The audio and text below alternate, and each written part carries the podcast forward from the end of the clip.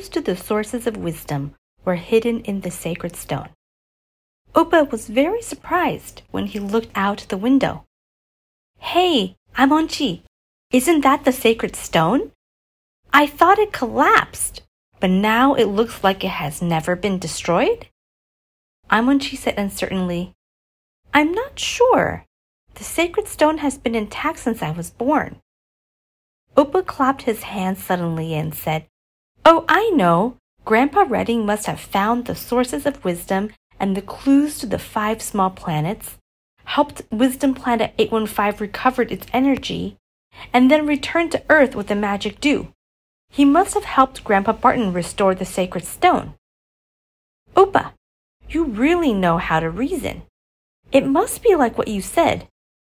So then Grandpa Redding is actually the hero who saved our monkey tribe, Aimonchi said admiringly.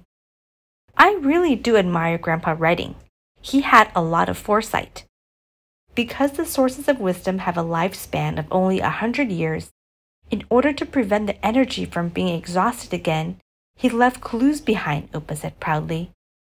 Aimonchi then asked, Opa, do you think these photos are important clues recorded by Grandpa Redding?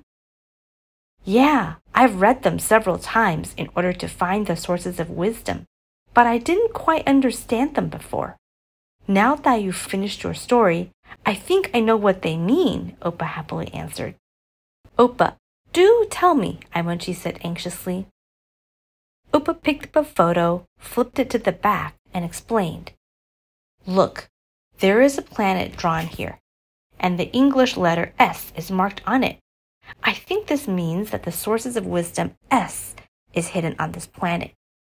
There is a row of digital codes, which must be the coordinates of this planet. In this photo, there is a blue ice stone pattern in the middle and an arrow pointing to the planet next to it. I think this refers to the treasures needed to obtain the sources of wisdom. As for the Northern Fox Princess and Snowfield Castle on the far right, look here. Opa turned the photo back to the front, pointed to the group photo of the grandpas, and said, There is a person standing in between Grandpa Redding and Grandpa Barton.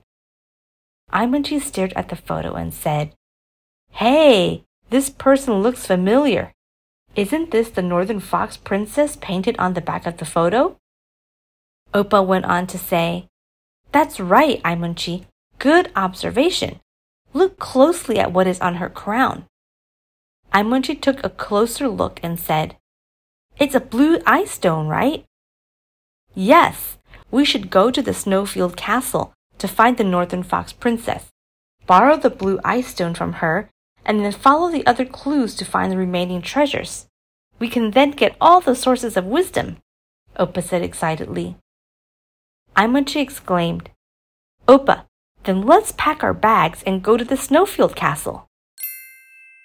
Do you want to know what happened to Aimonchi and Opa on their way to the Snowfield Castle? Stay tuned for the next episode.